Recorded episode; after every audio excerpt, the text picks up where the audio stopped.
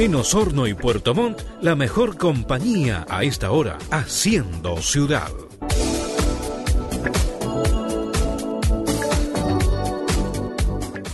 ...17 horas y 17 minutos... Eh, hemos hablado de todos los ángulos posibles respecto del, COVID-19. Favorablemente hasta ahora nadie del, equipo de nuestra emisora se ha visto afectado eh, directamente. Entonces no podíamos contarle como en primera persona lo que, lo que pasaba. Bueno, hay un testimonio de una sordina que ha recorrido las redes sociales porque además la forma en que le fue diagnosticada la, afección, el contagio del COVID-19 eh, fue bastante particular. Y la tenemos en, la línea telefónica. Eh, creo primero agradecerle a Karen Urra eh, que nos está recibiendo esta llamada. Karen, tu, nombre ya es conocido en las redes sociales, ya tu, tu rostro se, se ha viralizado durante esta jornada. Primero, ¿cómo te sientes a esta hora de la tarde? ¿Cómo estás? Bienvenida. Hola, mucho gusto, muchas, muchas gracias por la invitación también para yo poder contar mi experiencia con este virus.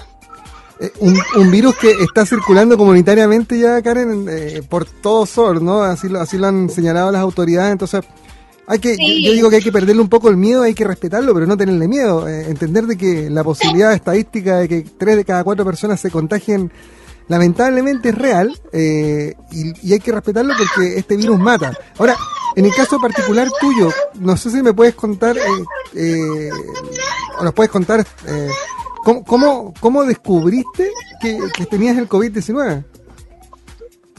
Mira, la verdad, bueno, yo todo partió un día eh, un día jueves, 19 de marzo. Ese día partí con los primeros síntomas que fueron dolor de cabeza y mucho dolor muscular. Resulta de que eso fue un día jueves y yo me dolió tanto el cuerpo, tanto el cuerpo que pedí hora con médicos. El día lunes. El día lunes fui a médico, exactamente Luis Pasteur, porque la no pillaba ninguna hora con médico porque todos la estaban suspendiendo solamente estaban atendiendo urgencias. Entonces me costó mucho, me costaron mucho porque todos los médicos suspendían sus consultas, así que pillé uno en el Luis Pasteur, efectivamente.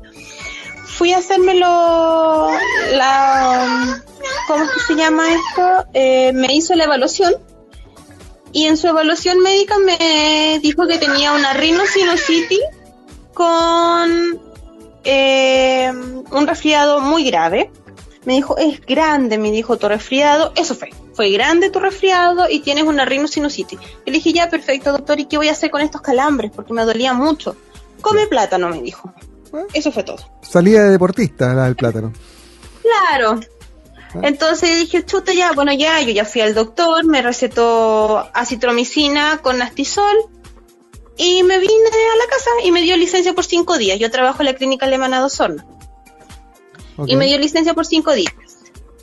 Resulta que en esos días estuve tomando tres días solamente los antibióticos porque me hicieron una, me hicieron muy mal, tuve gastritis, empecé con mucha diarrea, ah, por decirlo así. Es que la citromicina es como una bomba atómica a nivel de, de antibióticos, es muy fuerte. A nivel, claro, entonces como es muy fuerte y como uno sabe que más o menos te podría dar eso, lo dejé de tomar porque me sentía muy mal.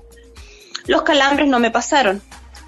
Y mm. entonces decidí por mi cuenta ya no tomar más la citromicina y mi esposa que no tiene que ver nada con la salud, tuve que decirle que me coloque unos antiinflamatorios ah, que yo tenía en la casa. que era eh, de con ketorolaco. Estamos hablando de que tu marido, que no, no tiene formación, te tuvo que inyectar. sí, exactamente. Yo le tuve que decir dónde tenía que colocarme la inyección. Me dejó el cachete morado. pero por lo menos hizo su función que fue curarme, en este caso, de los calambres, porque de verdad que eran muy espantosos. yo, me imagino, no podía ni dormir. Me imagino el nivel de desesperación para tener que llegar a ese extremo, ¿no? Tener que instruir rápidamente, casi un manual. A una persona que no tiene conocimiento en nada, claro. Me, yo estaba más nerviosa que él, yo creo.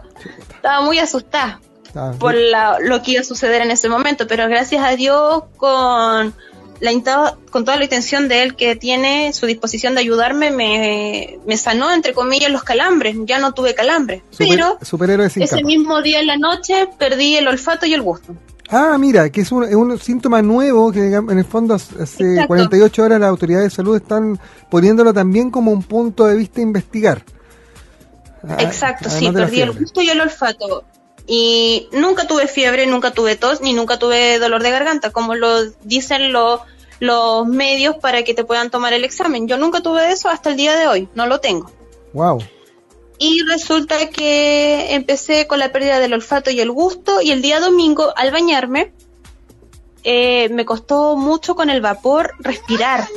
Ya. Y el lunes yo tenía que volver a trabajar porque ya iba a terminar mi, mi licencia médica. Estamos hablando de la semana pasada, estamos hablando una semana hacia atrás. Sí, de la semana pasada. Sí, exacto. Ya. Antepasada. Ajá. El lunes, este lunes 30 volví a la pega. Ok. Es justo el día que Volví empezaba a la cuarentena. Ok. Ajá. Exacto. Entonces volví a trabajar y le dije a un médico amigo que tengo en la clínica que por favor me auscultara porque me costaba mucho respirar.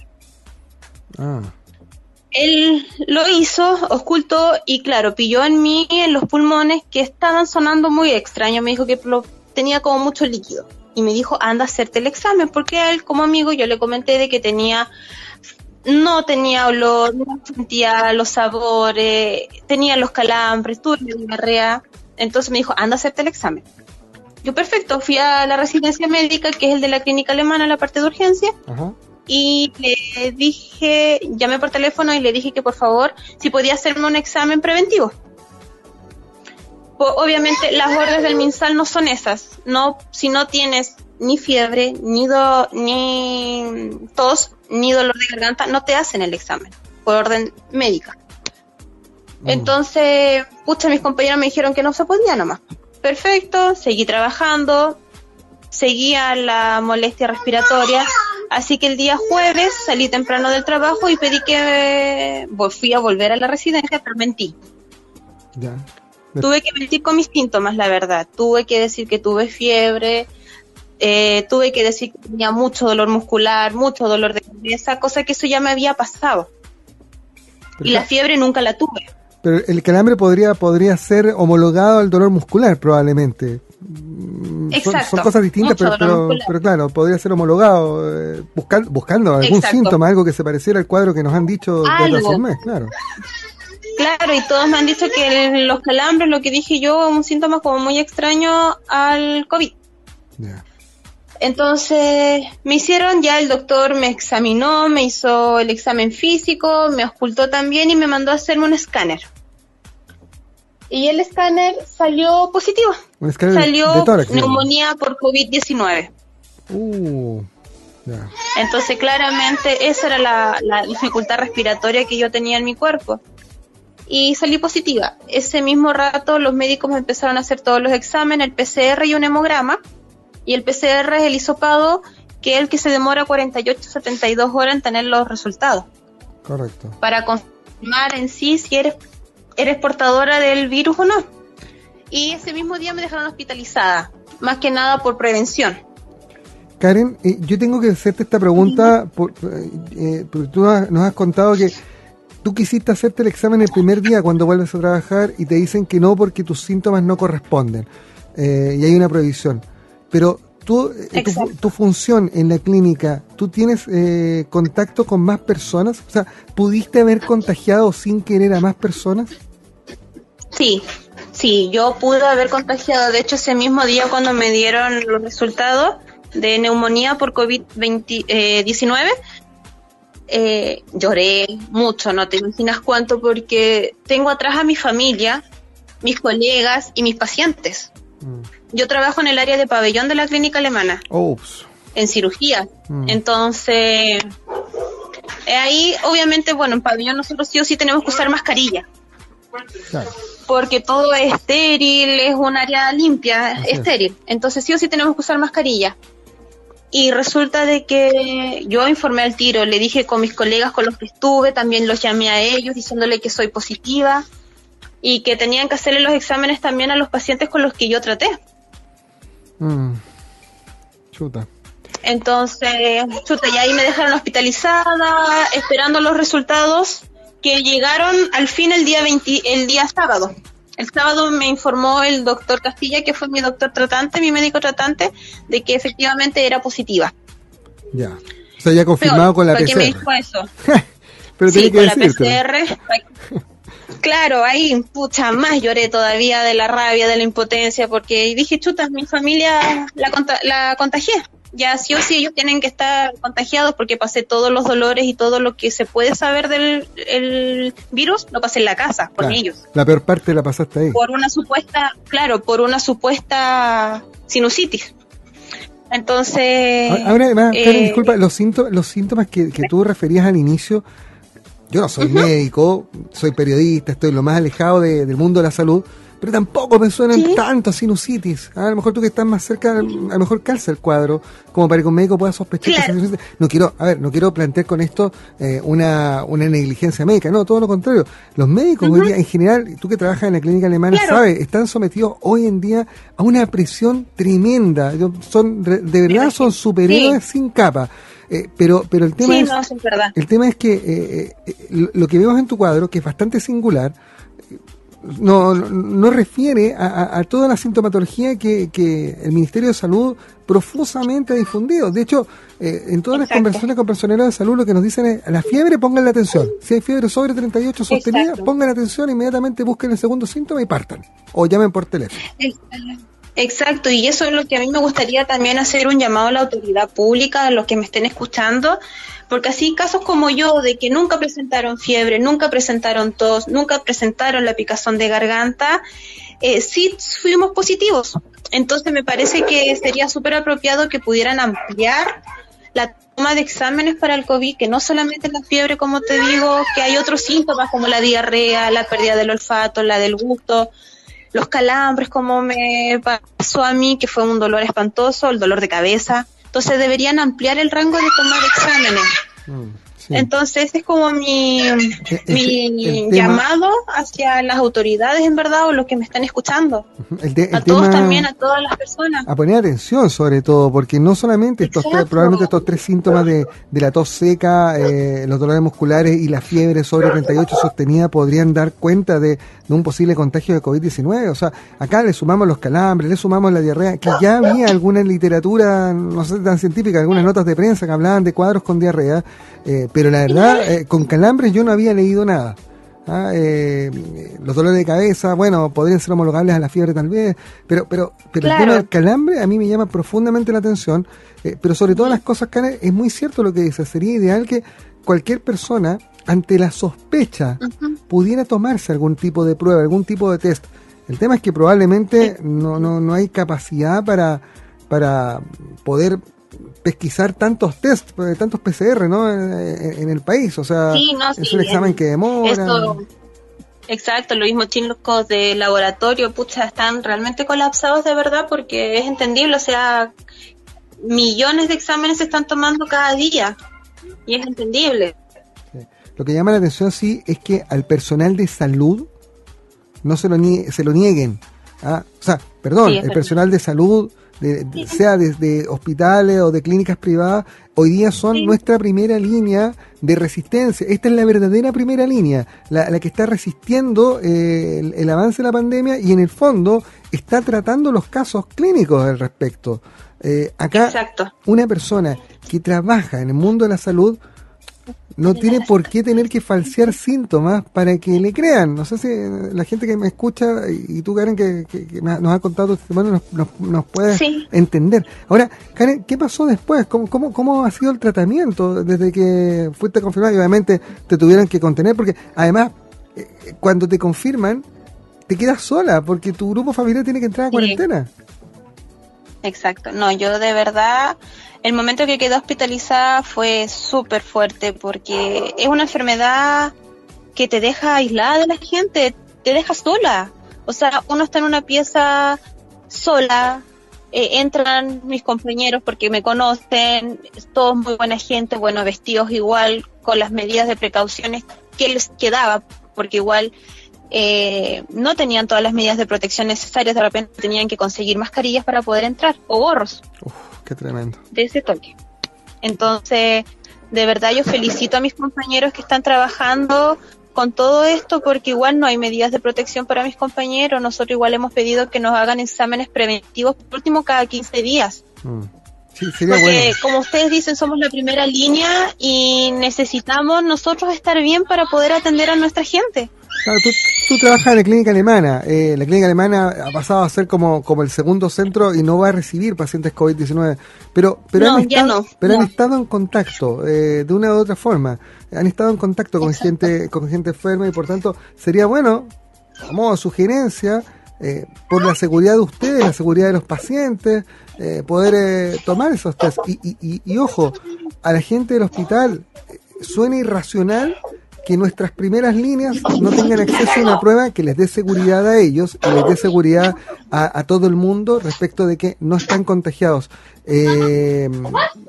estamos hablando, insisto, de quienes hoy día tienen que resistir el avance de la pandemia. Y suena ilógico, de verdad que suena muy ilógico. Ahora, Karen, eh, ¿cómo te has sentido? Estamos hablando de una semana atrás, hoy día ya estás, ya estás de reposo en tu casa. Sí, estoy en la casa, gracias a Dios, con mi familia, recuperándome. Bueno, en este, en este contexto ahora, bueno, mi familia igual está toda con el virus. Mi esposo ya salió positivo, hoy día nos vinieron a dar sus resultados que era lo que nosotros ya sabíamos, la verdad. Perdón, y, Karen, y, disculpa que me meta en intimidad, pero, pero quiero aprovechar para, para entender un poco cómo es el proceso. Tú llegas a la casa, tu familia ya está en cuarentena, a tu marido le toman le toman las, muestras para el examen y, va como una delegación de la, de la autoridad sanitaria a notificarlos de que, de que son positivos, algo así. ¿Cómo, es la notificación? No, mira, la verdad de las cosas es que yo llegué el día domingo por la verdad, bueno, para llegar a la casa igual fue una tremenda travesía porque al momento de un paciente COVID positivo, te dan el alta, no tienes cómo irte a tu casa. ¿Por qué? El, porque lo que me dijeron era que yo me tenía que ir por mis propios medios. O sea, como No tengo auto particular. Exacto, no tengo auto particular. Y si no, la clínica me ofrecía la, la ambulancia, pero yo tenía que pagar la ambulancia. Oh, pero sea, perdón, disculpa. No, de verdad que... Eh, perdón, o sea... No, es que... Como Kung Fu, caminando desde la clínica, desde la clínica hasta tu casa. De hecho, yo pensaba irme caminando desde la clínica hasta mi casa. Porque, ¿Por qué? Por primera razón. Yo soy positiva, soy una portadora. Sí me subió un colectivo, de hecho estuve esperando locomoción colectiva para hacer la prueba. Eh, el colectivo yo vivo para la Quinto Centenario, camino al mar frente a la barraca. Y entonces le piden, pasa un colectivo, yo estaba andando con mascarilla, con guantes, eh, el caballero me abre la puerta porque yo le dije que yo no iba a abrir la puerta. Abre la puerta, yo le dije, caballero me lleva, pero yo soy portadora, le dije, recién me dieron el alta, tengo que irme para mi casa. Obviamente que me dijo que no me podía llevar. claro, es entendible. y es entendible. Pero imagínense hacer otra yo. Llego, me subo, me bajo a la esquina de mi casa y ahí le digo al caballero, ¿sabe qué caballero? Va a tener que desinfectar su auto, dejarlo oreando por lo menos una hora porque yo soy positiva. Me iba a agarrar a, me iba a subir y me iba a bajar ese hombre con toda razón. Sí, claro. O es que no hay un seguimiento de verdad, o sea, yo llamé al, al salud responde para ver cuál es el procedimiento y ellos me dijeron que la clínica alemana o el hospital son los encargados de transportar a su gente que es positivo y le dan de alta hasta sus casas porque es un seguimiento. O sea, yo me podría haber ido perfectamente, eh, perfectamente me podría ir pasado, no sé, al supermercado o qué sé yo. Sacaba un comisaría virtual, sacaba un permisito y pasaba al supermercado. Y todo de nuevo, exacto, entonces de verdad que no hay un seguimiento y eso igual me gustaría recargar que ojalá las autoridades se pongan las pilas en ese sentido de hacer realmente un seguimiento. Mm, Porque así como yo, gracias a Dios, yo tengo unas muy buenas compañeras y mis compañeras me pagaron la ambulancia.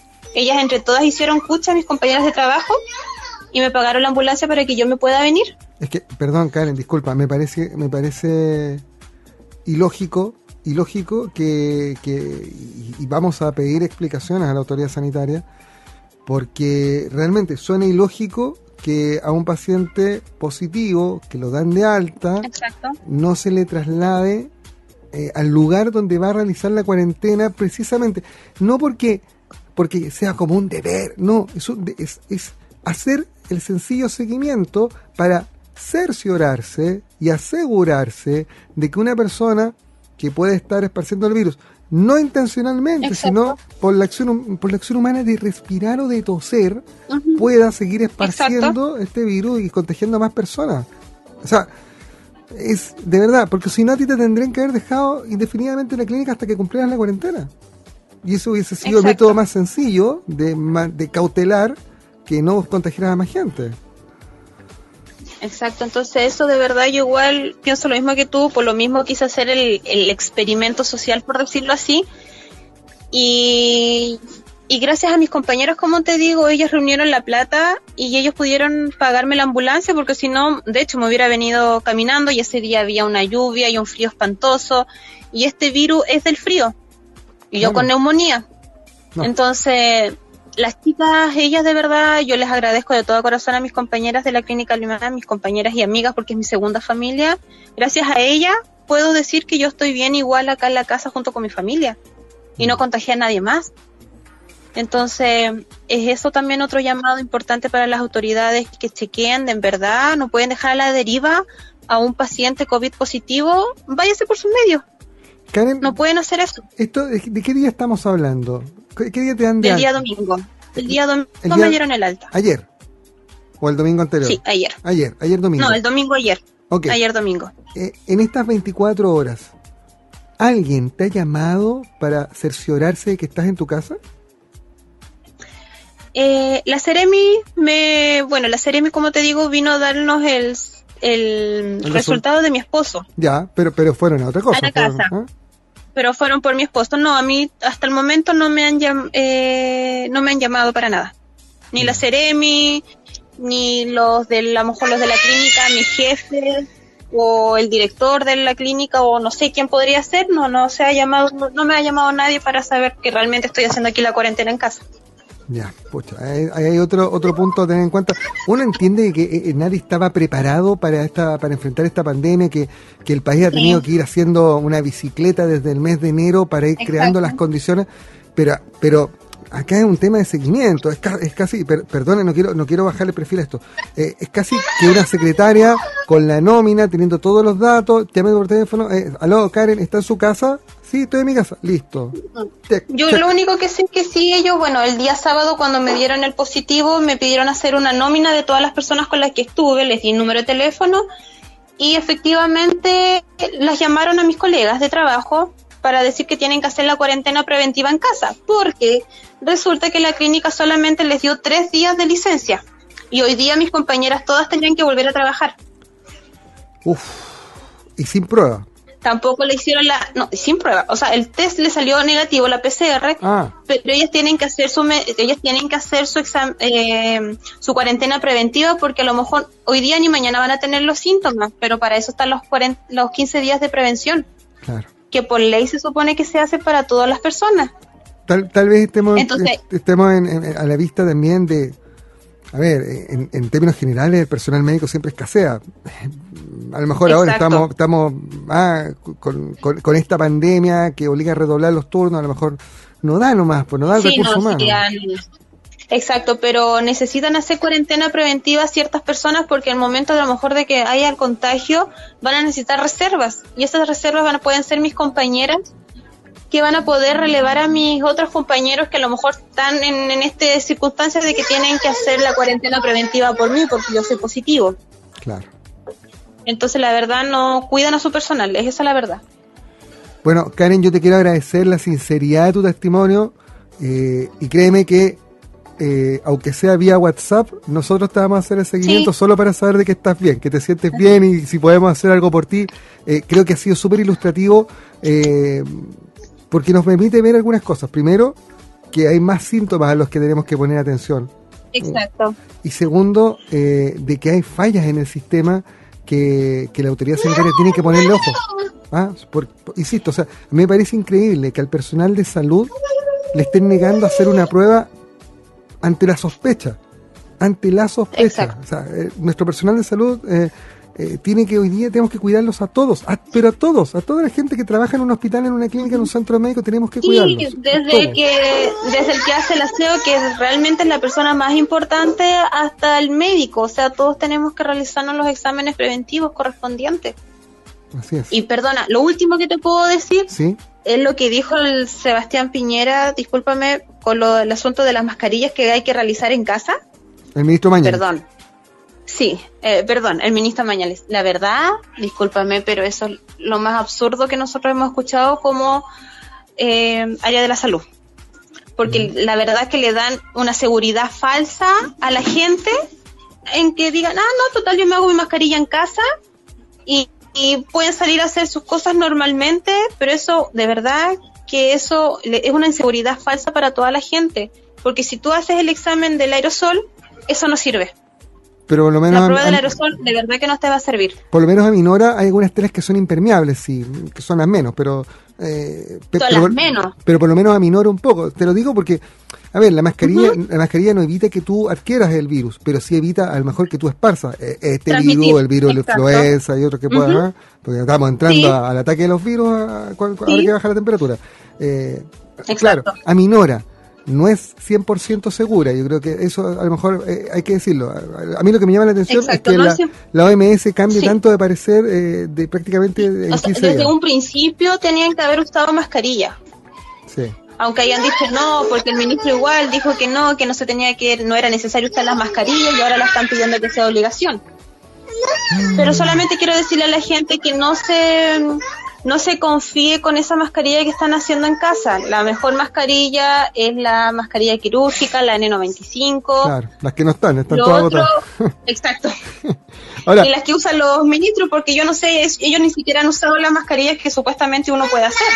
yo, yo creo, voy, voy más allá, Karen. Yo creo que la mejor mascarilla es quedarse en la casa. Hoy día, el que pueda que es se quede en la casa, sí. O sea, el mejor resultado es eso, quedarse en su casa, no salir y hacer su cuarentena, la verdad. Y, y estar atento a todos los síntomas nomás, de verdad. A toda la gente que esté atenta nomás, que no solamente la fiebre, la tos y la picazón de garganta va a ser un va a ser para que le puedan realizar el examen preventivo.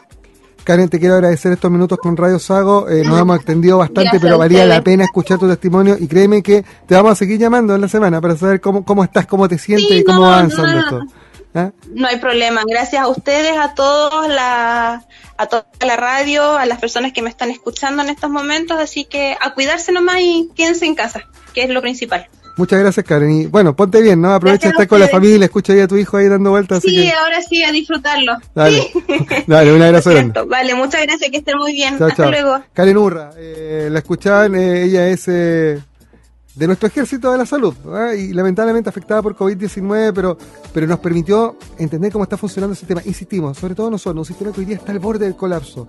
Por eso la importancia de quedarse en la casa, de, de, no creer eh, que porque no tengo a nadie contagiado cerca estoy libre de- de- del, del contagio. Está circulando el virus. ¿ah? Eh, la única forma de evitarlo es quedarse en la casa. ¿ah? Así que ténganlo en cuenta. Vamos a la música. Aquí está Yui Forte en la tarde de Radio Sago.